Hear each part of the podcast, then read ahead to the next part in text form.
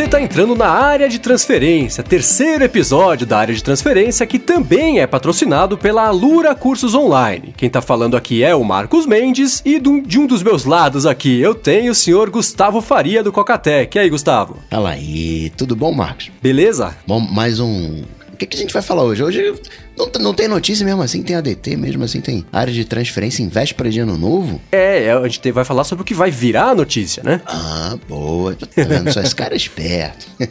ah, tá vendo só? E do meu outro lado aqui temos o senhor Bruno Casemiro. E aí, Bruno, beleza? Salve, salve, rapaziada. Tudo jóia aí? Tudo bom. Maravilha. Muitos presentinhos, Papai Noel do Natal? Cara, Papai Noel foi bom esse ano, viu? Fiquei bem feliz. Ganhei caixinha de som, ganhei coisa para fazer a barba, que minha barba é feia, né, cara? Mas. Oh, que beleza. Tá tudo certo agora. Foi um bom menino. Foi um bom menino. Mas você sabe que. Sabe quando alguém né, tem um problema de odor e dá um presente, assim, tipo, um perfume, você sabe que é uma indireta, né, Bruno? Não, mas vamos lá, meu problema não é de odor, não, cara. Meu problema é de barba feia mesmo, então, que a então, barba é... fica toda com os, já os cabelos notaram, pra fora, não. Já notaram esse problema e por isso presente. Foi, foi minha namorada, cara. Agora Deu vai... na lata, assim, falou, velho, arruma essa cara que assim não tá dando. Vai ficar bonito no Instagram. Bom, muito bem. Passado o Natal, chegando o Ano Novo, vamos falar sobre o que pode rolar, quais são as perspectivas e previsões para tudo que vai chegar no ano que vem. Mas antes eu quero tirar um momento aqui para fazer um follow-up de algumas coisas que aconteceram no episódio passado. A primeira é que eu dei aquela dica do, do aplicativo Mr. Reader, né, que eu acho ótimo para ler RSS, notícias e tudo mais. E a gente até comentou aqui, ah, ele vai ser descontinuado. O desenvolvedor tinha falado que ia ser descontinuado. O problema, que eu não sabia, é que ele já tinha sido removido da App Store. Então não tem mais Mr. Reader, o que é uma pena, porque o app é excelente. Então existem algumas alternativas aí, né? Tem o próprio Feedly, que eu acho mais ou menos, estão pisando na bola. Tem um chamado News Blur, que eu não consegui me adaptar com a interface, mas tem uns recursos legais de você conseguir é, priorizar alguns feeds ou alguns tipos de notícias você cadastra uns keywords ali, já consegue se livrar de um monte que não te interessa, né? Então esse é um. Pode ser. São duas alternativas aí. A Feedly, que é a, mais. É, eu acho que é o mais conhecido, né? De, de leitor de RSS. E o Newsblur, que é, é, é um pouquinho mais básico ali, mas tem alguns é, recursos mais power users, digamos, que as pessoas podem não, não, não, não encontrar em apps mais tradicionais, né? Esse foi o primeiro. Não, até seguido nessa linha aí, o aplicativo que eu falei também foi descontinuado, aquele downloads, né, cara? É. E, na verdade ele mudou de nome, né? Agora chama File. Em vez de download, chama File. É a mesma coisa, igualzinho, só mudou o nome. Os caras trocaram o nome e o ícone. Não sei porquê, mas é isso. O famoso rebranding, né? Vamos ver se as pessoas Justo. prestam atenção se mudar o ícone. É, pra você ver que eu não prestei.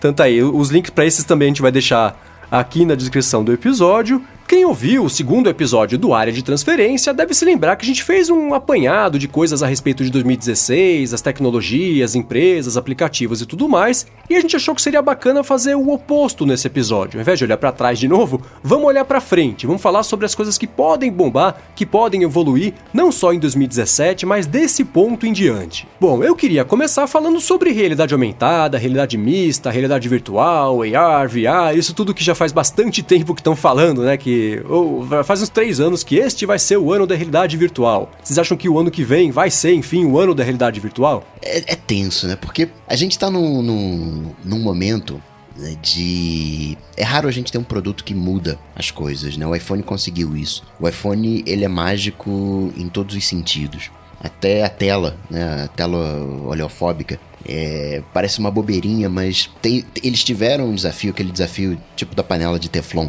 Se nada gruda no Teflon, né? Como é que né, o Teflon grudou na panela? E tinha esse, esse esquema para você colar essa, essa textura oleofóbica no, na tela. E eles tiveram toda uma tecnologia. Basicamente tinha aquele óleo bifásico que vocês já devem ter visto na farmácia, que embaixo é de uma cor e em cima é de outra. Eles fizeram uhum. um óleo daquele esquema e embaixo era cola e em cima era essa camada é, oleofóbica. E em todas as coisas ele era mágico. E o iPhone conseguiu condensar tudo isso. Hoje, o iPhone ele dá um banho, em, em, não, o iOS dá um banho em, em, termos de sistema operacional no Mac. é tudo fechadinho, não tem vírus para iPhone, tem a criptografia. É um, é um. Quando a gente para para olhar, né? Ele é um produto que mudou. E qualquer coisa hoje que surja uh, vai entrar no iPhone, né? O iPhone ele já tem GPS, tudo aquilo que a gente tinha, né? A galera que é mais da antiga, fax, scanner, uh, uh, videocassete, uh, aqueles MP3, né? O Mini System, sei lá, não sei como é que era o nome, aquele toca, que tocava fita cassete, relógio, TV, rádio, videogame, tudo isso vai entrar dentro do smartphone, né? Qualquer coisinha legal, qualquer coisinha bacana vai ser incorporado dentro do smartphone. O próprio, né, os sistemas de pagamento, né? Estão entrando pro, pro smartphone, você vai abrir porta da sua casa, você vai controlar a sua casa, as coisas estão ficando inteligentes e o centro disso tudo vai ser o, o smartphone. Não à toa que a realidade virtual, a realidade aumentada, enfim, o, essa nova realidade como um todo, tem o, o smartphone como centro, né? Isso acho que o Google acertou. Colocou ali o, o smartphone para fazer a sua Daydream, para fazer a sua plataforma, e eu não consigo ver uma coisa sem desconectar do iPhone, né? Ou de um smartphone. Então acho que muito do. tem a maturidade da tecnologia em si, que precisa acontecer, e aí tem uns 3, 4 anos aí agora pintando Magic Leap com realidade uh, mista. Vai acontecer, né? Esse uh, quando a gente conseguir ter uma realidade aumentada, virtual, mista, acessível, sem necessidade de óculos, né? Que, que nem aquela coisa da TV 3D. A TV 3D não pegou. É, tentaram, tentaram, tentaram e não pegou. Uma tecnologia de transição. Eu acho que falta para tecnologia de realidade de dessa nova realidade pegar é não precisar de, de nada extra, né? É ser autocontida, vinculada assim ao smartphone, que é o centro de tudo hoje. É, eu, eu acho que assim, na verdade, é, o que eu vou falar é meio óbvio, né? Claro, mas todo ano a tecnologia está evoluindo. Não sei se 2017 vai ser o ano da realidade aumentada, da realidade virtual. A gente está vendo né, bastante investimento nisso que os caras estão fazendo aí, Apple abrindo um monte de centro de pesquisa e tal. É, não sei se vai ser o ano, cara, mas que talvez comece a chegar mais perto de você ter aí é, só realidade. Não, não só realidade, mas de ter a realidade virtual presente né, na vida de todo mundo, eu acho que vai sim.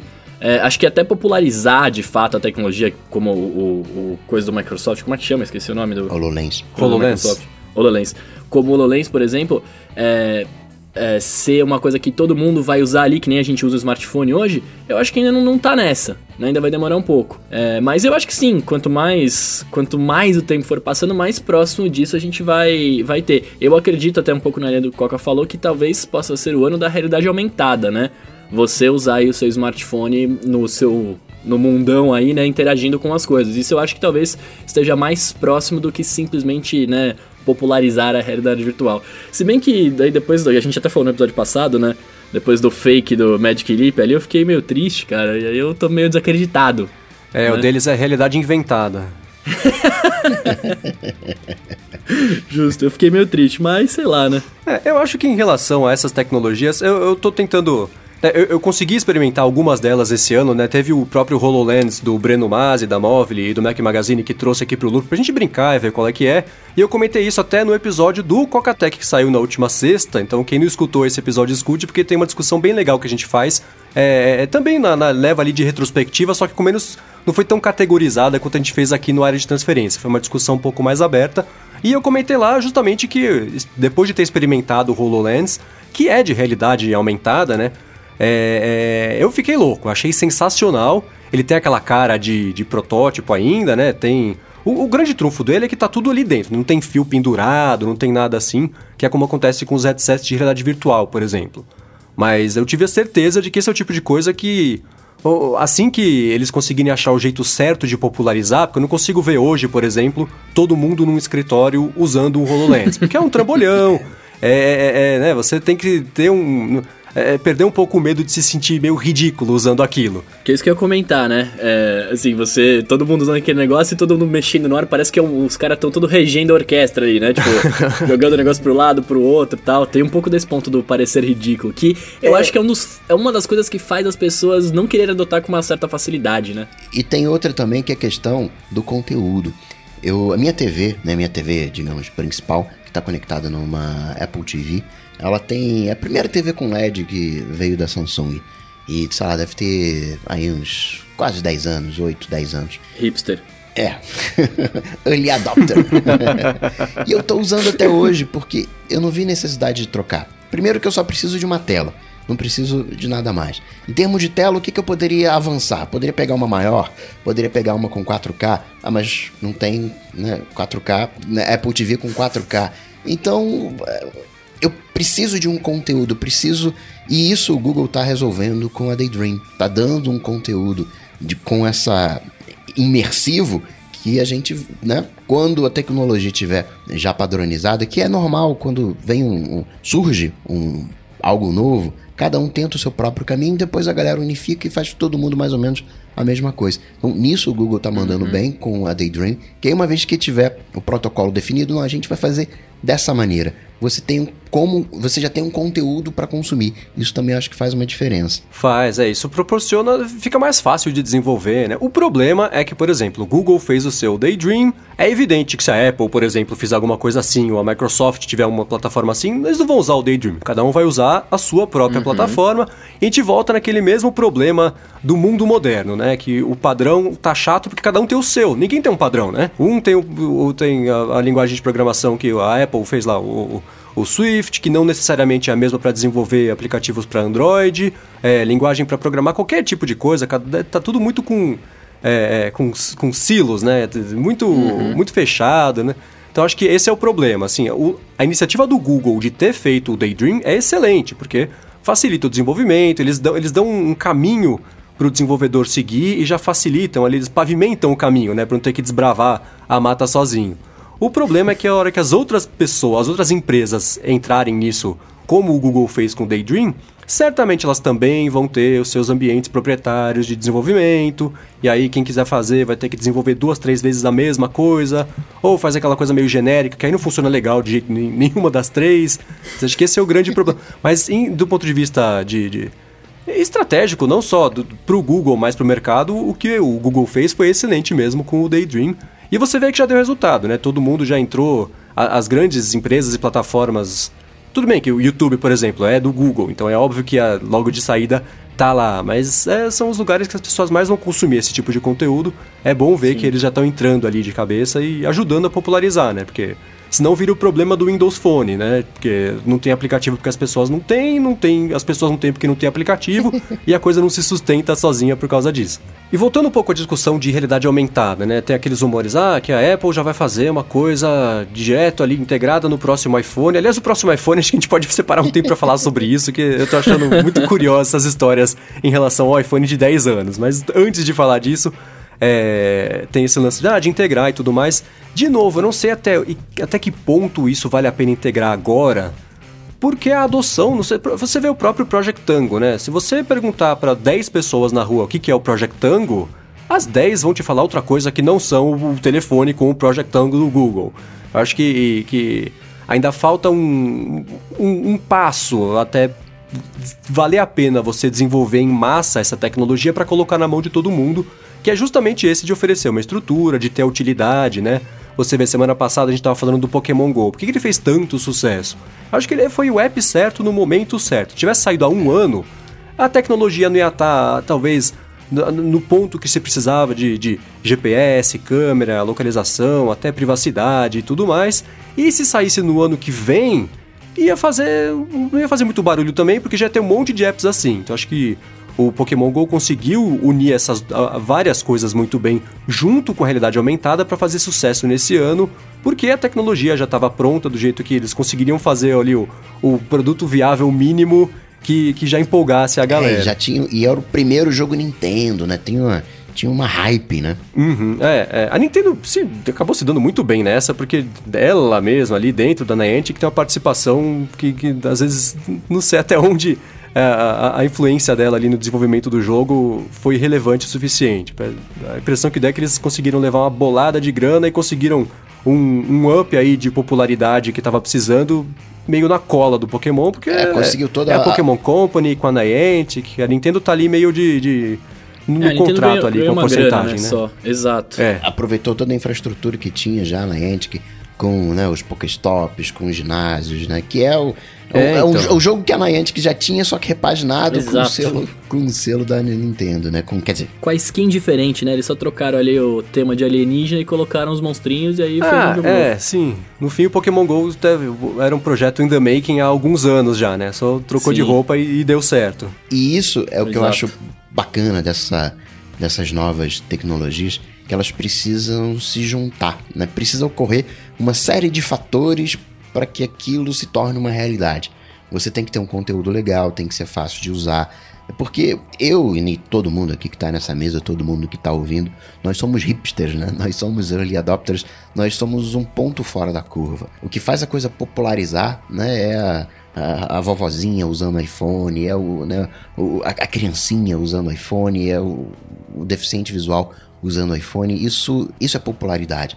E a realidade, essas novas realidades, precisam disso, né? Precisam ter algum fator concentrador, algum fator que né, ainda está muito isolado, né? É o Project Tango ali, é o não sei o que ali, falta algo para juntar. A gente está indo para essa coisa de remover a tela, né? O Amazon Echo mostra isso, né? O Google Assistant e os próprios chatbots, eles mostram isso. Você não precisa mais de tela, né? Você pode interagir por voz, sabe lá como é que vai acontecer a interação. Tá acontecendo uma mudança legal. E, e, e como a gente está vivendo essa mudança, né? quando a gente olha para trás, como dizia o, o, Jobs, era fácil você conectar os pontos, mas a gente está vivendo é. essa mudança e não dá pra gente conectar ainda os pontos, né? A gente aqui no Brasil tá discutindo uma previdência mas será que daqui a 10 anos a gente vai ter emprego? Né? O motorista, a função de motorista está deixando de existir.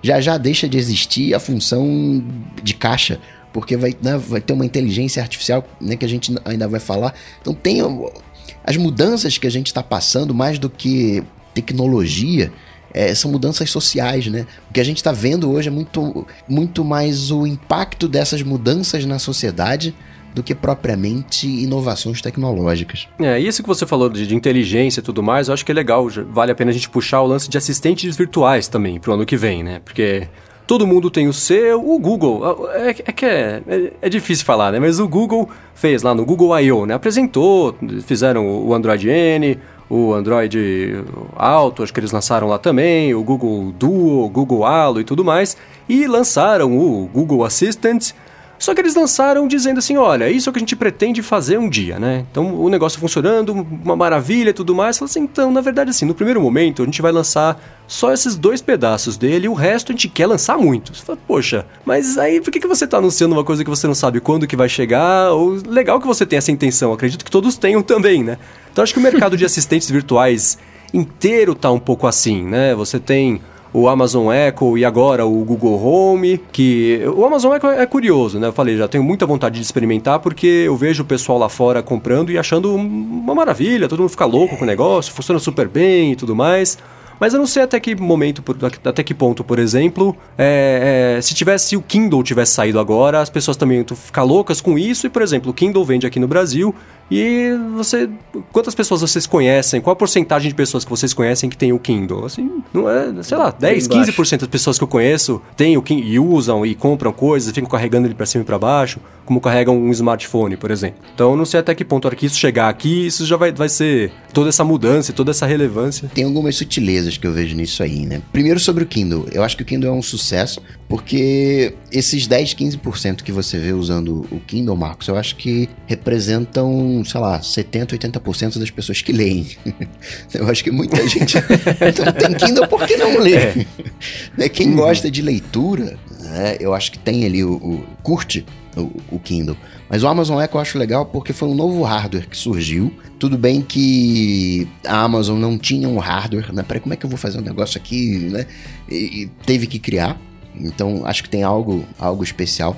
Agora o que eu acho bacana nessa inteligência artificial, e aí entra tudo, entra o deep learning, o aprendizado de máquina, entra tudo, né, o chatbot, é que está se popularizando. Deixou de ser uma coisa das grandes, né? Deixou de ser uma coisa do, digamos ali, Facebook, uh, Google, Amazon, Apple, e está se popularizando. Hoje empresas pequenas, né, tem até o, o, nos quadrinhos, o Tony Stark ele tem uma startup, ele está na, na, na, Califórnia, e ele tem uma startup de aplicativos de inteligência artificial. Então, esse é o novo paradigma que a gente está vivendo, né? Isso está se popularizando. Isso tem um impacto de mudar muita coisa.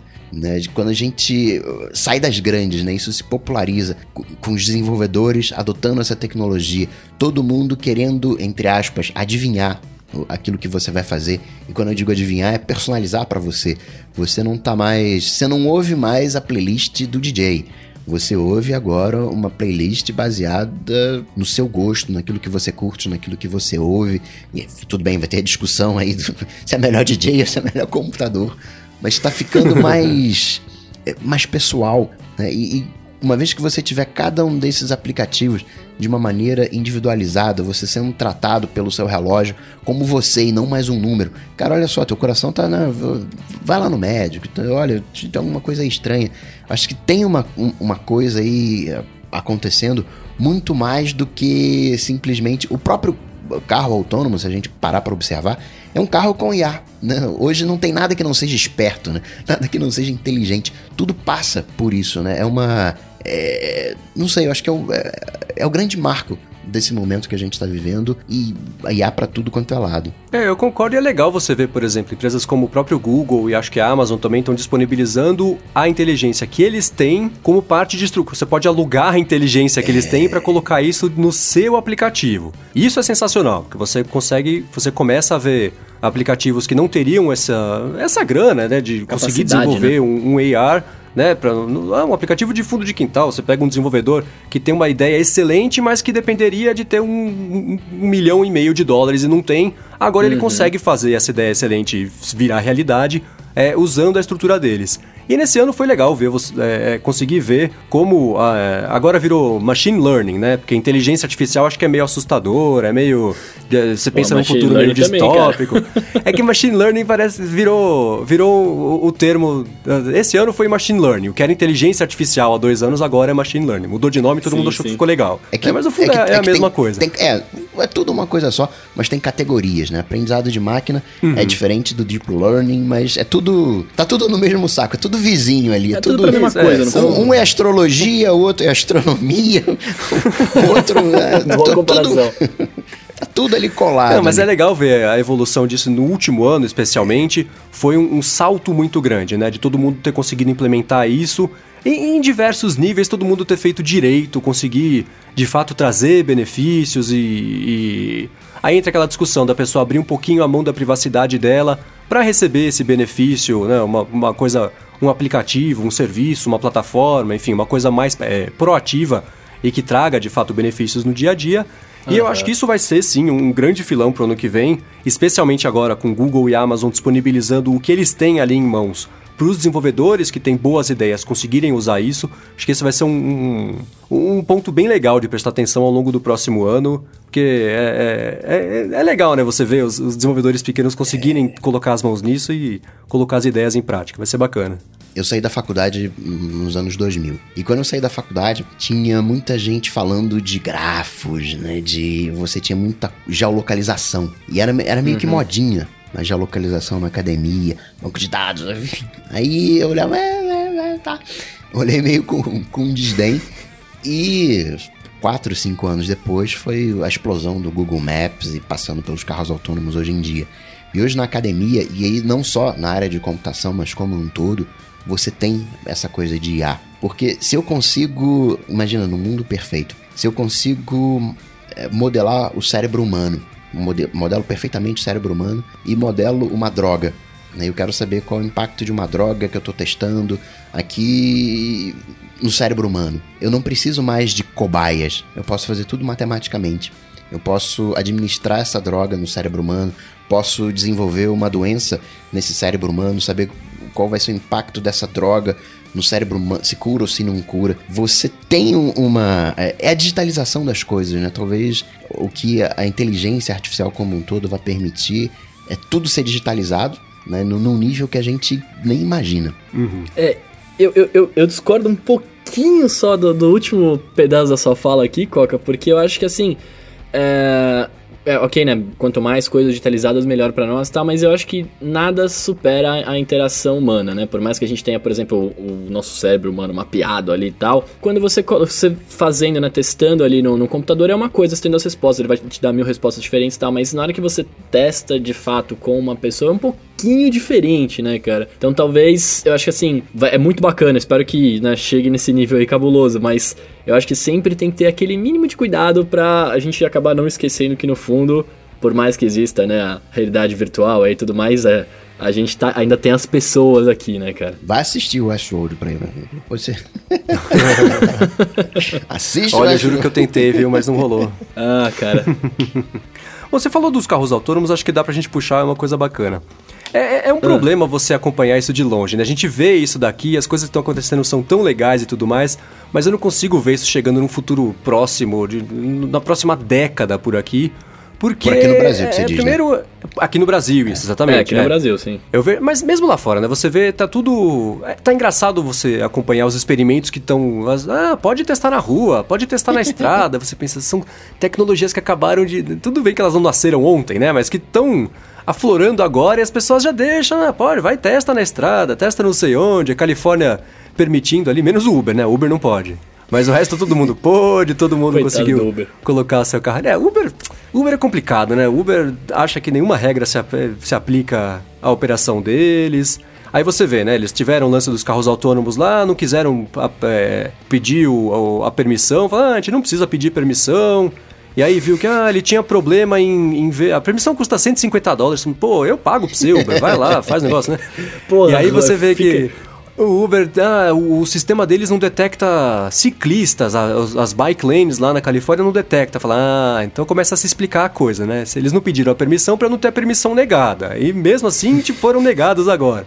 Mas acho que de carros autônomos é, é, é, foi também, assim como teve a parte de machine learning desse ano, e que é bem promissora para o ano que vem, eu acho que os carros autônomos estão nessa mesma pegada, assim. Você vê as montadoras tradicionais, enfim, conseguindo achar um jeito de entrar nesse mercado que é junto com as empresas que estão já de olho nisso há algum tempo e que tem a tecnologia, mas não tem né, necessariamente ali o, o, o, a manha de fazer o carro, né? As pessoas falando da Apple, tá fazendo um carro, eu fico pensando, cara, não faz o menor sentido a Apple fazer um carro inteiro. Imagina ela tendo uma divisão que cuida do bico injetor de não sei o quê. Não é o lance dela. Faz muito mais sentido você fazer o cérebro da tecnologia que vai entrar ali em qualquer carro, como a Apple faz da Apple TV para você ligar na sua TV. Exato. Eu sempre achei que o lance do carro seria muito mais esse do que ter um carro desenhado eu... ali pelo Johnny Ive que custa meio é, bilhão de até, dólares cada um. Então, até por isso que talvez eles estivessem indo atrás de empresas que já têm o know-how de construir o carro, né? Porque é, eles entrariam então, com a parte do smart. Eu e deixariam uhum. o, ca o, cara construir, né? Mas, enfim. Exatamente. Eu tinha parte desse teu pensamento, Marcos. Mas aí eu conversei com, com, com essa galera que tá vivendo com, com carro elétrico e a manutenção do carro elétrico é completamente diferente. Você não tem bico injetor, né? você não tem um uhum. motor. A, a, Sim, é, eu dei um exemplo de uma coisa técnica que, que é... não, não, não condiz com o tamanho de uma empresa de tecnologia, né? Podia ser qualquer outra parte mecânica, tem ali, o freio o, do não sei o que, enfim. Tem ali o, o para-brisa, não sei o que, tem o, o, o, o, o, o para-choque, né? Tem algum, algumas coisas que precisam ser reparadas, mas a, a manutenção, o, o carro elétrico, ele é muito mais é como se fosse, guardando as devidas proporções, claro, é como se fosse uma. aquilo que, o pessoal sobe, tem no ah, shopping. Segway, que segway. o pessoal anda, né? É um outro. É, é, é outra coisa, né? É uma. Simplifica muito a mecânica de um carro a combustão. Não, mas mesmo assim, você imagina uma divisão de rodas da Apple, tipo assim, ó, vamos fazer essa roda de liga leve, não sei. Eu, eu, isso eu não imagino, cara. Eu imagino muito mais é. mesmo que o Marco falou, tipo, ó, vamos aqui fazer o smart, né? Tipo, vou transformar o seu carro num carro smart cabuloso. Que foi o que o próprio George Hotz fez nesse ano, que fez aquela, né, o sistema dele e tudo mais. Aí falaram para ele, escuta, você não pode só lançar, você precisa de permissão. Ele falou, ah, então deixa pra lá, tô, o código tá aqui. e ele tinha feito justamente isso, né? Meia dúzia de câmeras ali, tudo bem que, assim como o, os headsets de VR, hoje tinha um monte de fio dentro do carro, não era um produto final, era bem longe de ser um produto final. Mas foi uma ideia que, que acho que esse pode ser o caminho para as empresas, né? Você compra o seu kit auto-instalar, o dele ia ser auto-instalável, né? Tudo bem que, de novo, foi o mundo das ideias que nunca chegou a ser lançado, então não dá para tomar isso como base. Mas acho que a, a, a, intenção é muito mais perto disso para daqui para frente, para carros autônomos, é, é, um outro jeito de você abordar esse mercado que eu acho que tem mais futuro do que você conseguir desenvolver e distribuir. E olhando de novo, né, olhando daqui do Brasil, imagina quanto tempo levaria para isso começar a ser vendido, o preço que isso chegaria, né? Um carro, você tentar Ó, comprar um tem, carro da Tesla aqui já é tem, complicado, né? Já tem Tesla aqui no Brasil, hein? Já tem, a loja de São Paulo é, já então. tem. Só, ó. eu não sei, eu vejo a indústria de carro muito muito antiga, é muito ela é muito táxi, né? Ela é muito muito velha. E eu queria um sangue novo, eu queria ali o, um Google entrando com o pé na porta, falando: você não precisa desses carrões aqui. Toma esse carrinho aqui. É, isso que, eu concordo. Que, né, repensar isso tudo. A Tesla talvez consiga exercer. Né? Queria ver sangue novo, né? Porque o carro mudou muito pouco, né? A gente fala né, de inovação, mas o carro essencialmente é o mesmo de há 100 anos atrás. Né? Melhorou aqui, melhorou ali, um ar-condicionado, um conforto, mas não teve uma mudança drástica nos carros, né? Talvez agora com os carros elétricos, os carros inteligentes. E acho que dá pra gente ser mais, né? Tem muito espaço sobrando no carro, né? Acho que dá pra... Tem algo para ser repensado nessa indústria. É, tem, existe um, um podcast que eu, eu gosto muito, chama Above Avalon, que é do Neil Sebart, que é um analista e tudo mais. E já, já faz algum tempo que ele fala sobre os carros autônomos. Ele fala assim: as pessoas têm que parar de pensar no carro autônomo como um carro e começar a pensar no carro autônomo como um, um cômodo da sua casa, uma sala. Ela é uma sala que se move. Então, o jeito que as pessoas vão se comportar, como elas vão. É, os conteúdos que elas vão consumir, qual que vai ser o uso da trajetória para aprender alguma coisa ou ver um Netflix, quer dizer, é mais por aí, inclusive até a disposição dos assentos do carro, né? Não tem por que ficar todo mundo olhando para frente. Pode ser uma coisa, um lance de mesa de restaurante, né? Dois de cada lado olhando para si mesmo. Então é, é isso de parar de pensar no carro autônomo como um carro e, aí perceber que ele é uma outra coisa, completamente diferente. Acho que é, é foi, bate nisso que você estava falando. É, mas é que aí a gente vai entrar no outro ponto, né, velho? O, por exemplo, o cara que tá lá no carro autônomo e o carro tá dirigindo sozinho, ele tá vendo um Netflix, por exemplo, é, tem, tem uma série de fatores que talvez se, seja ruim o cara fazer isso, né? Tipo, pelo menos o motorista, tá ligado? Teve até um, uh, teve até um acidente com, com o carro que o cara tava vendo Netflix, se eu não me engano, e aí, tipo, um motorista da, o motorista do lado acabou fechando o carro e o carro não teve tempo de calcular o que ele tinha que fazer, diminuir e tal, e bateu e matou o motorista. Uhum. Então, assim, talvez. É, sim, o carro pode ser um cômodo da sua casa para as pessoas que estão como passageiros, né? Mas pro cara que tá lá como motorista, por mais que ele não esteja dirigindo, ele teria que ter alguma noção do que tá acontecendo, né? Não que, pô, o cara conseguisse talvez né, não bater o carro, né? Porque, porque talvez seja muito rápido e tal, ele dirigindo também não conseguiria. Mas sei lá, só o fato do cara não estar tá prestando atenção né, no que está acontecendo é, pode ser um pouco perigoso. Por exemplo, você comentou lá do negócio do, do, do, do kit do cara ser auto-instalável, né? Você imagina se você faz um kit auto-instalável aqui, o cara esquece de instalar o sensor que reconhece a bicicleta, né? No coisa do Uber. Cara, ia ser, é. ia ser embaçado, né? Então, assim, eu acho que por mais que, de novo, por mais que a inteligência artificial esteja aí para nos ajudar, a gente não pode esquecer que tem pessoas, né? A volta é, de tudo. Isso é bem lá na frente, né? Acho que são alguns momentos. Claro, o primeiro claro, momento lógico. transitório que é esse, né? As coisas estão se desenvolvendo, testes e tudo mais. É evidente que não vai deixar uma criança sozinha dentro de um carro da Tesla levar ela para outra cidade. Isso é impossível. É. Mas e, num segundo momento, com imagina uma cidade com mais carros autônomos, no segundo não, num décimo momento, porque isso é bem lá na frente, né? Num, num, com mais carros autônomos do que carros guiados por seres humanos que, por natureza, vão cometer erros e fazer bobagem. Enfim, né? Quanto mais você tiver os carros sozinhos se, se acertando ali no trânsito, aí fica mais fácil de, do trânsito ser um lugar que dê para deixar o carro ali sozinho e é. esquecer da vida e fazer outra coisa. Você tá numa vibe humana, né, Bruno? Tá todo humano e tal. Pô, eu gosto do contato com as pessoas, cara. Mas isso é hoje, né? No futuro, ah, por exemplo, né, nesse, no momento que a gente tá gravando, um Tesla conseguiu antecipar, ele, antes de acontecer o, o choque, a batida propriamente tal, ele, ó, isso vai dar ruim, vai dar treta ali. Então, é. três segundos antes do impacto, ele vai dar ruim e ele começa a desacelerar. Quando acontece o impacto do carro, que tava, não sei qual era a velocidade, mas ele nos 3 segundos ele praticamente parou. Ficou a 10 km por hora, ou seja, ele anteviu. E tem essa coisa do, no, do carro autônomo, né? De você popularizar o conhecimento. Já não tem mais o bom motorista e o mau motorista. Todo mundo dirige igual. E tem uma nova dificuldade, tem uma nova. acontece alguma nova situação, aquilo é aprendido e é repassado para todos os carros.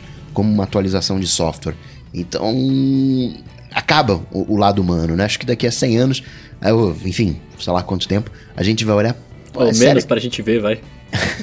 Sério que a gente dirigia, né? A gente dirigia. É, no passado era assim, no, nosso avô, nossos avós dirigiam carro, né?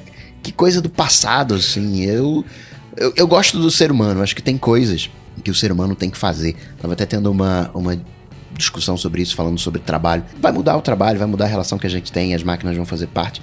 E aí a pessoa falou: não, mas é que a gente tem. O trabalho é o. Né, aquela coisa do trabalho dignifica o homem, né? E qual animal que trabalha, né? Nenhum animal trabalha. Pega quem tenha independência financeira, o cara não trabalha, né?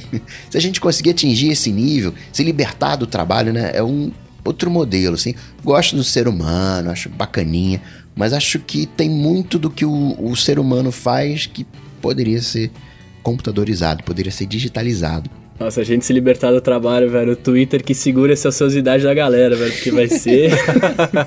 vai ser difícil.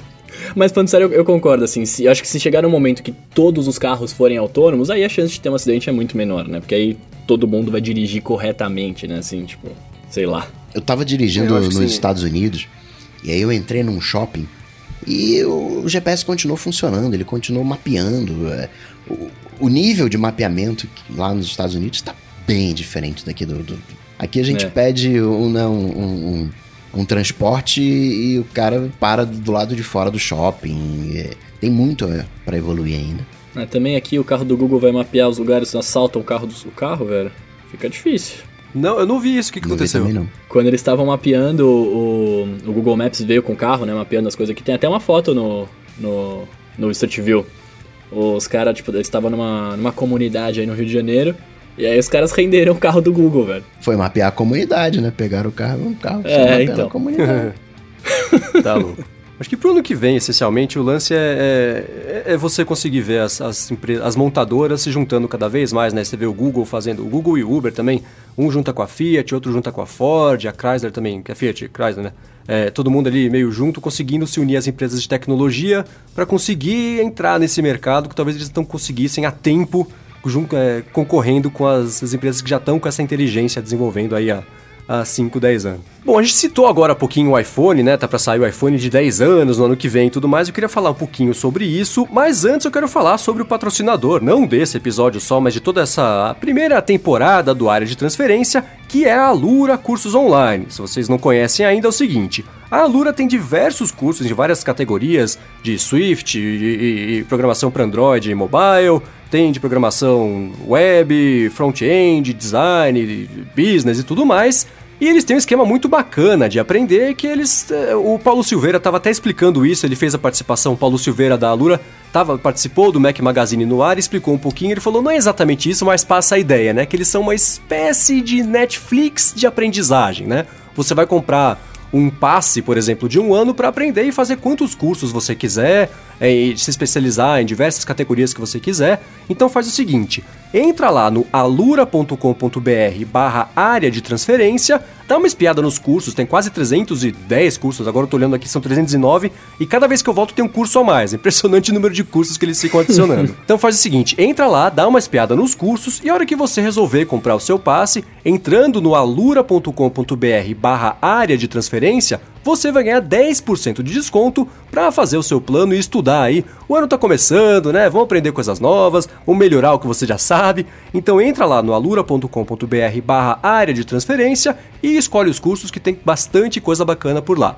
Obrigado ao Alura pelo patrocínio de mais esse episódio do Área de Transferência e a você por visitar o site prestigiar o patrocínio, porque eles merecem, são muito ponta firmes, muito legais. Passa lá. Bom, agora vamos falar sobre o iPhone, né? No, pro ano que vem tá todo mundo louco aí, porque ó, o iPhone vai completar 10 anos, né? Todo mundo falando sobre um futuro iPhone de comemoração, esse iPhone vai ser incrível. A Apple não lançou um iPhone parrudão nesse ano para lançar um iPhone parrudão no ano que vem. E eu queria saber de vocês dois o que, que vocês acham dessa ideia desse iPhone comemorativo? Vocês acham que é por aí, que não é bem por aí? O que, que tá rolando? Cara, espera morder a língua, mas eu acho que vai ser um 7S normal, não acho que vai ter muita coisa de diferente, não. Tem uns rumores aí na net falando que vão ter três versões, tela de OLED, três tamanhos, né? Mas eu acho que não, cara. Acho que vai ser o iPhone 7S com melhora do, do hardware E basicamente isso. Tô, tô cético quanto ao iPhone novo. Eu acho que a Apple vai preparar alguma coisa, né? Pelo menos lá no Japão, lá nas fábricas, tem vários papinhos acontecendo.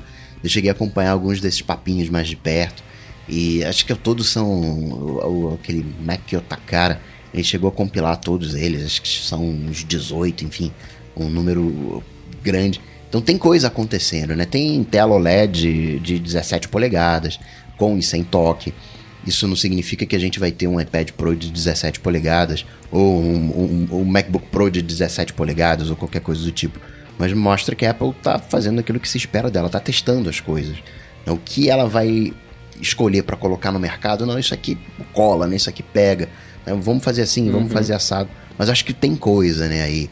Né? O, até no caso do Japão, né, que tem um, uma relação bacana com a Apple, eles não tiveram o primeiro iPhone, o iPhone clássico. Então se fala que teria um iPhone banhado a ouro, um iPhone, não, né, o clássico, banhado a, a, a prata, numa espécie de edição comemorativa. Então tem ali algumas coisas acontecendo. Se isso vai ver a luz do dia ou, ou não, mas eu não vejo uma grande mudança, né? O que que, o que, que a gente pode ter de novo, né?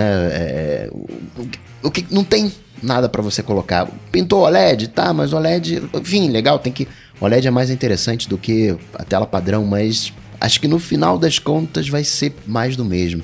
Eu não consigo ver um hardware hoje que vai mudar consideravelmente as coisas. Acho que vai ser menor, mais rápido, melhor. Vulgo é, mais por isso mesmo. que eu falei, modelo S. É, modelo S, cara. Vai ter o 7S ali, eles vão colocar o chip novo, vai falar que é mais fino, que a bateria dura 10 horas tal. E basicamente isso. Eu tô realmente cético mesmo. É, eu também tô seguindo esse caminho. E é curioso você conversar com as pessoas que não acompanham exatamente todos os dias o mercado de tecnologia e tudo mais. E, por algum motivo, essa notícia de que o iPhone de 10 anos vai ser um iPhone inacreditavelmente, que tecnologias alienígenas saiu. Isso conseguiu sair da, da nossa bolha. Então tá todo mundo esperando um iPhone alienígena.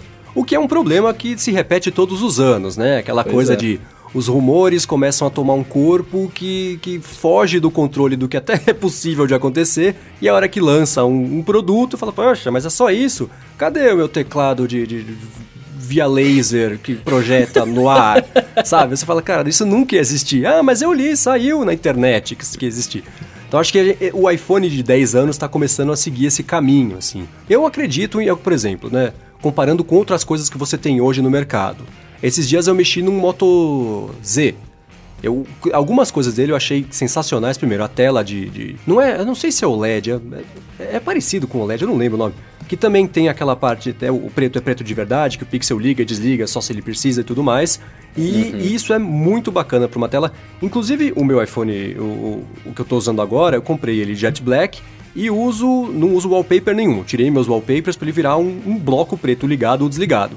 Mas o efeito se quebra um pouquinho quando você liga a tela porque ela acende, né? Não tem jeito. Sim. Então se fosse a, um, um OLED da vida, já seria outra história. Uma outra coisa desse Moto Z que eu achei bacana é que ele é bem mais fininho e eu nunca gostei das bordas arredondadas do iPhone. Eu gosto, por exemplo, o meu favorito até hoje é o 4, porque tinha aquela os, os chanfros ali, aquela coisa mais quadradinha. O próprio 5 eu já não gostei muito.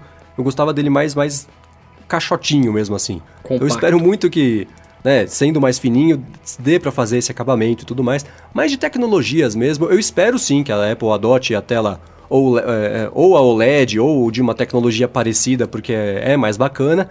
Existe essa discussão, né, dos puristas de imagem. Ah, mas ela distorce as cores e não sei o que, né, né, né. Então, acho que é que nem o som Bluetooth, né? As pessoas falam, ah, mas o som Bluetooth, você consegue escutar artefatos na música. Você fala, cara, tá bom, mas você tá. Você, né? Se você vai querer não ouvir artefatos na música, você não devia estar tá usando o seu iPhone correndo no meio da rua, fazendo outra coisa, ouvindo. Sabe? São. É, pois é. a crítica não é compatível com o benefício ou a falta dele em alguns momentos. Mas eu acho que sim, poderia vir uma tela OLED. Existe aquele papo, né, de ah, o, o, o Touch ID vai estar tá por baixo da tela.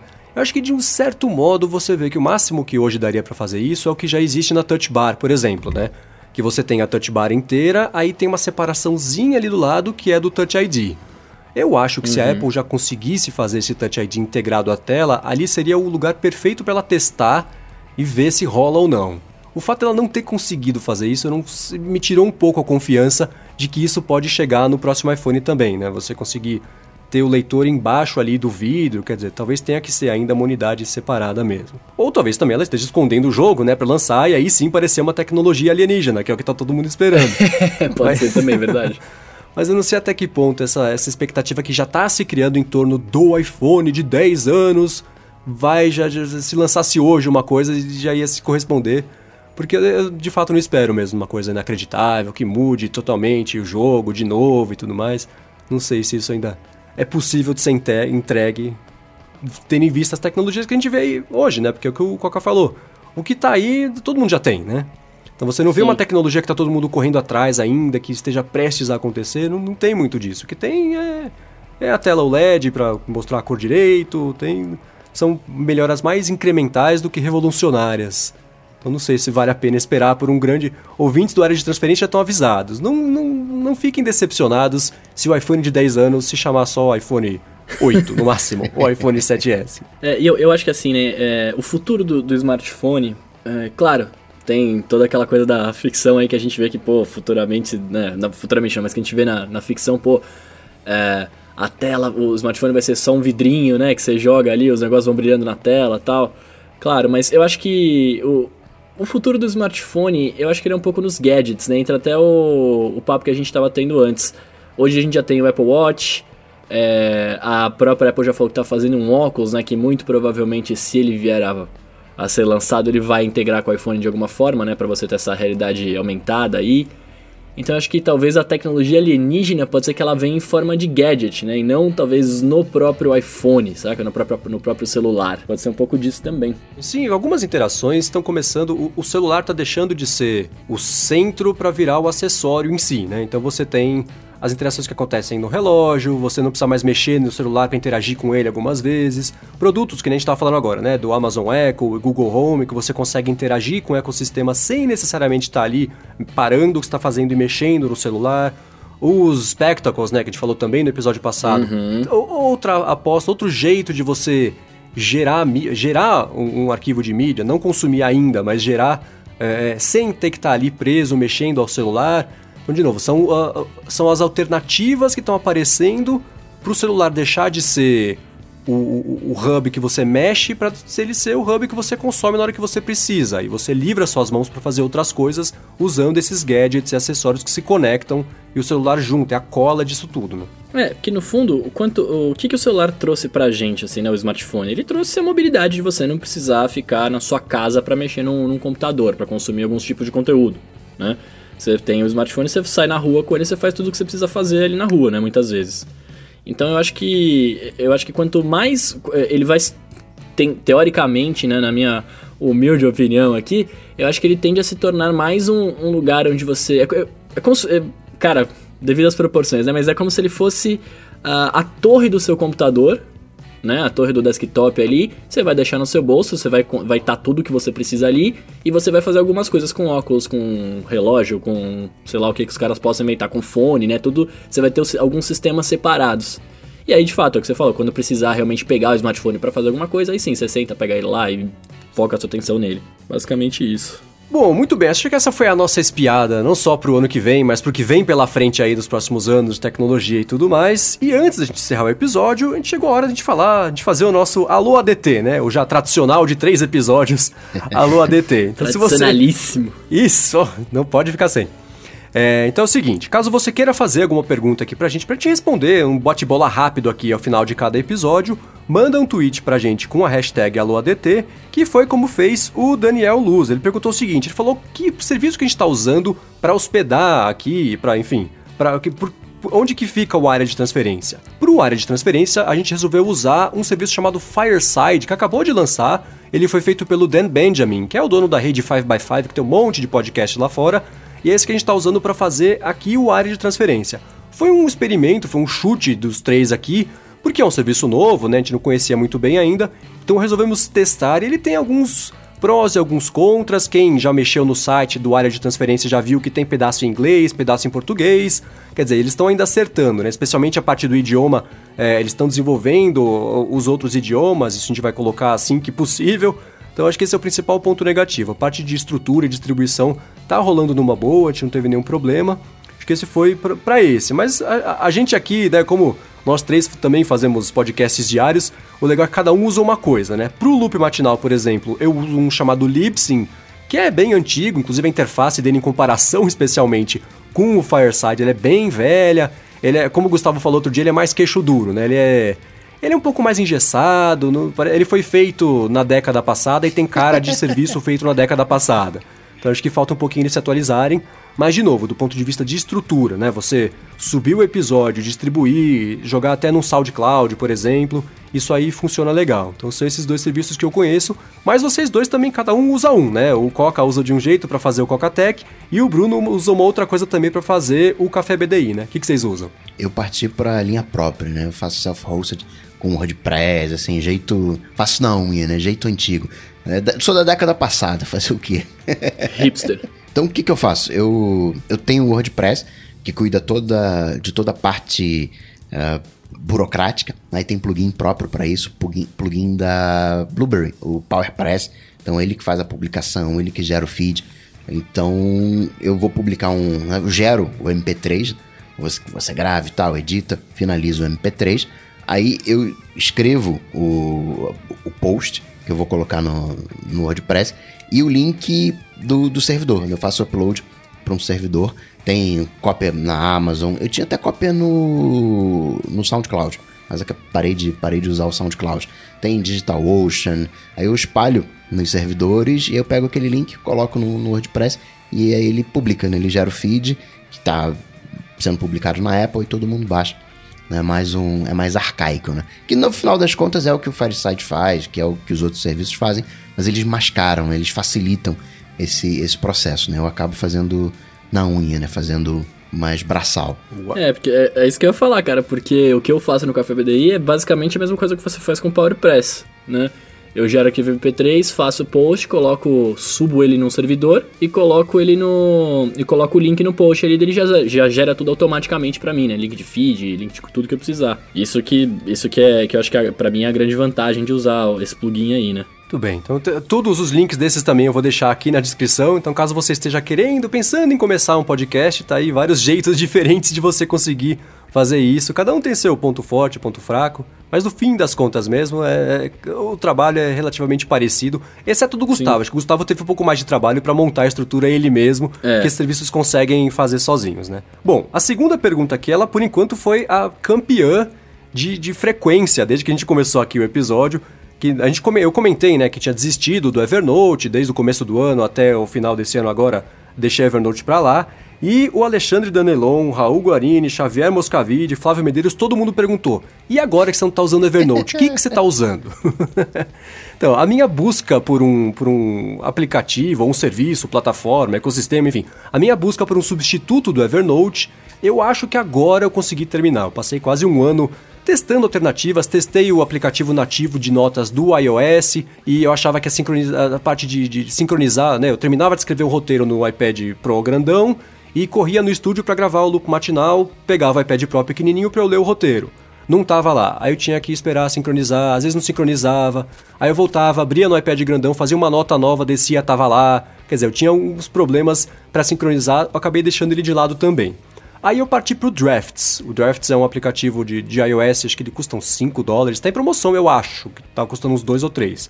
Mas mesmo assim, 5 pelo que ele faz, tá um excelente preço. É, passei a maior parte do ano com ele, porque ele tem umas integrações muito legais com o workflow que eu expliquei no episódio passado, então eu conseguia dentro dele já disparar um e-mail, apertava um botão, mandava um e-mail para o David que edita, apertava um outro botão e jogava o link para fazer o post no site, quer dizer, eu consegui integrar isso legal com o workflow.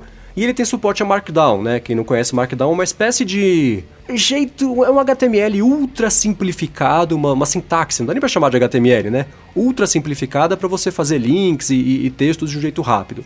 Então ele tinha tudo isso, mas nos últimos tempos, especialmente quando saiu o iOS 10, ele começou a dar umas travadas, começou a deixar a bola cair, tentei um suporte e não consegui. Aí eu migrei para o Ulysses, que é o que eu estou usando agora, e não tenho do que reclamar. O Ulysses é um app que é tudo que eu sempre quis que o Drafts fosse, o Ulysses é. Então ele tem também essas integrações com Markdown e com, com é, Workflow e tudo mais. Ele tem um jeito legal de contar palavras que eu sempre quis no Drafts, que eu tenho, né, o meu contador de palavras ali. Se eu selecionar um parágrafo, ele me mostra quantas palavras tem só naquele parágrafo, não preciso ir para outro lugar, apertar nenhum botão, já tá lá. Então é isso. Hoje eu substituí o Evernote por uma combinação entre o Ulysses e o Dropbox para jogar PDFs, imagens, esse tipo de coisa, vai para o Dropbox, senão o resto vai no Ulysses, nas pastas todas que consegui puxar. Então foi essa, esse foi o jeito que eu consegui para finalmente me libertar do Evernote que não deu, né? Pisou na bola demais. e quando você quer achar uma informação, como é que você faz para achar? Os apps têm busca, mas... É isso. E eu, assim, eu tenho. Eu, eu não costumo taguear nada, porque. É, aí vai do jeito que o cérebro de cada um é montado, né? Meu cérebro é muito bom para lembrar de pequenos contextos. Então, se eu quero. Hum. Por exemplo, o que eu mais uso é para fazer os roteiros do Lupo Matinal. Então, se eu quero lembrar em que episódio foi que eu falei de uma notícia, eu consigo lembrar o jeito que eu falei essa notícia. Aí eu procuro por uma frase no, no, no na busca do app e ele consegue encontrar. Mas se, por exemplo, ah, isso aqui eu não sei se tá no, no, no Ulisses ou se está no Dropbox? Onde, como é que você consegue ah, tá. centralizar tá. tudo? Eu quero saber tudo aquilo, por exemplo, meus exames médicos. Eu quero saber tudo sobre os meus exames médicos. Como é que você ah, acha ah, vai estar tá no Dropbox com certeza. Isso no Dropbox e a estrutura que eu fiz, né, para salvar esse tipo de coisa. Então eu tenho uma pasta de PDFs e eu tenho alguns soltos, quando são PDFs, coisas que não se enquadram em categorias que eu deixei, né? Comprovante de banco, exame, coisa assim, tá categorizado ali dentro, senão tem um, um, na raiz mesmo, fica ali. Então acho que é, é, foi o jeito. É, cada um de, tem que achar o jeito de conseguir organizar isso e. É o quarto de adolescente, sabe? Que cada um se acha na própria zona. Acho que no fim das contas isso acabou acontecendo quando eu migrei essa parte de PDFs e tudo mais pro Dropbox. E quando é texto puro, ou tá no Ulysses ou no Drafts. E o que tava no Drafts eu passei também pro Ulysses, então tá. Eu tô só deixando ele ali no Drafts, vou deixar mais uns dois meses, se eu não sentir falta de nada, eu tiro eles de lá e fico só com o Ulysses. Texto, acho que nem tem problema de. Né? Texto acaba sendo pequenininho, não tem nem problema de, de armazenamento. Mas o, os PDFs, as imagens, essas coisas, tá ocupando um espaço bacana no, no Dropbox ou não tem tanto volume assim? Tá, tá ocupando. Eu tenho 20. Eu uso o plano gratuito do Dropbox. Eu tenho 20 GB ali na, na, de armazenamento gratuito e eu tô batendo nesse teto. Já bate uns 18, aí eu vou lá, tiro um monte de coisa. aí dá umas três semaninhas, volta a 18,5. Apaga então, as coisas. começando Não, a bater isso, nesse isso teto. tem mais de 5 anos, vão é. apagar. é, mas isso é bom, cara, porque você vê o que você precisa e não precisa, né? É, então, exatamente. Bom, a galera vai me xingar, cara, vai me chamar de fanboy e tudo, mas eu uso notas do, do iOS. Eu acho ele, assim, como editor de texto, né, como para escrever, que é o que eu mais uso mesmo, é para fazer a pauta do Café BDI também. Então, eu tenho todos as, os programas né, separados por número aqui, eu vou fazendo a pauta nele bonitinho, funciona, dá para colocar link, dá para colocar imagem, dá para colocar tudo que você precisa. Nunca tive esse problema de, sincronia, de sincronia que você falou aí, eu inclusive ia comentar que era muito boa, porque para mim, pelo menos, cara, eu, eu faço eu faço a pauta no Mac e passo pro iPad na hora que eu vou gravar, né? É, isso aqui eu, eu não faço imediatamente, tipo, eu não termino de escrever no Mac já sento para gravar. Eu termino de escrever, aí vou, dou um tempo, como alguma coisa e tal. Então quando eu chego no, no Mac, no, no iPad, já tá lá. Né? Então já deu tempo dele sincronizar. Então acho que, assim, são esses principais pontos. Agora, eu consigo separar com pastinhas bonitinhas, né? Além de, do Café BD, eu faço locução também. Então, todo chega um textinho que eu tenho que gravar, eu já coloco numa pastinha que chama locução, coloco ele lá, gravo bonitinho. É, uso para fazer anotações diversas, tipo, sei lá, tenho, eu tenho uma pastinha que chama to-dos, que eu preciso colocar qualquer notinha lá, eu já vou anotando, assim, para mim ele funciona perfeitamente. Agora, quando eu preciso ler algum tipo de, preciso de algum tipo de PDF, alguma coisa assim, aí eu já uso o PDF Expert, né, que foi o programa que eu falei na, o aplicativo que eu falei na semana passada. Mas deve ficar salvo no, no, no iOS. Fica tudo salvo no iOS, é. Você usa, coloca no iCloud.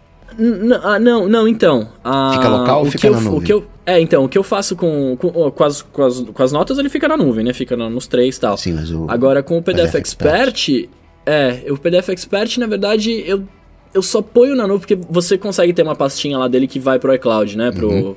pro servidor. Então eu só ponho lá o que eu acho que é realmente importante, assim, o que eu preciso passar de uma coisa pro outro. Se tá no PDF Expert eu quero mandar pro Mac, eu não tô no meu Mac perto, sabe? Porque se estiver perto eu mando pelo AirDrop mesmo. Mas a maior parte fica local, porque eu acho que o que é, eu, eu, tento fazer um pouco de, faço um pouco diferente do que o do que o, o, Marcos faz, né? Eu tento só colocar na nuvem o que eu for realmente usar para até não ocupar tanto espaço. Eu tenho plano de 200 GB do, do do iCloud, mas eu tento realmente colocar só o que, eu, o que for necessário para mim, assim, tipo, pra ficar economizar bastante espaço. quando eu vejo um serviço de notas, né? Primeiro que, é, por exemplo, o Marcos. O Marcos ele funcionou muito bem o Ulisses com ele porque ele quer um editor de texto. E o, o Bruno parece também que é um editor de texto. E o, o Bruno, assim, fa falando, né, parece que ele não tem um lugar. Tem o, o PDF Expert que coloca na nuvem, mas não tem um lugar para guardar um histórico. Né? O Marcos acabou não. colocando esse histórico no, no Dropbox. Eu vejo três coisas que ainda não me fizeram abandonar o Evernote. Primeira delas é a questão de, do armazenamento dele, porque não tem limite. Ou seja, eu posso parar de pagar o Evernote, que vai ficar sempre lá. Então não tem essa. Eu não tenho limite, eu não tenho que apagar nada, né? Fica sempre lá. Outra coisa que ele tem, que eu gosto muito, é a, a busca dele. Porque com. Eu jogo a coisa lá dentro e não organizo nada. É uma bagunça. Quarto de adolescente e com a, a opção de, tipo, forno autolimpante, né? Eu quero tal informação. E ele acha para mim aquilo que eu preciso. E poderia ir algo mais próximo. Eu poderia ir, porque eu não uso como editor de texto, né? Eu não abro a ver, não, deixa aqui uma notinha. Produzo as coisas nos mais diversos meios e quando termina, eu que eu salvo lá no, no Evernote. Então eu não uso como como, como editor de texto, não uso o aplicativo em si. E outra coisa que eu sempre verifico é a possibilidade de sair. Né? E o Evernote ele me dá essa possibilidade de sair. Se eu quiser migrar, se eu quiser ir pro, é, pro Notas da Apple, se eu quiser usar qualquer outra coisa, eu consigo. O mais próximo é o OneNote, o, o que, como eu assino também o, o Microsoft, né, Office 365, eu até poderia ir e tal, porque ele é totalmente gratuito, teria o espacinho que eles me dão, mas o que pega é a busca. Né? Eu faço uma busca no, no, no, Google e tem uma extensão do Evernote que mostra coisas associadas. Então, ah, peraí, eu já tenho aqui um artigo e tal, eu já fiz alguma coisa disso.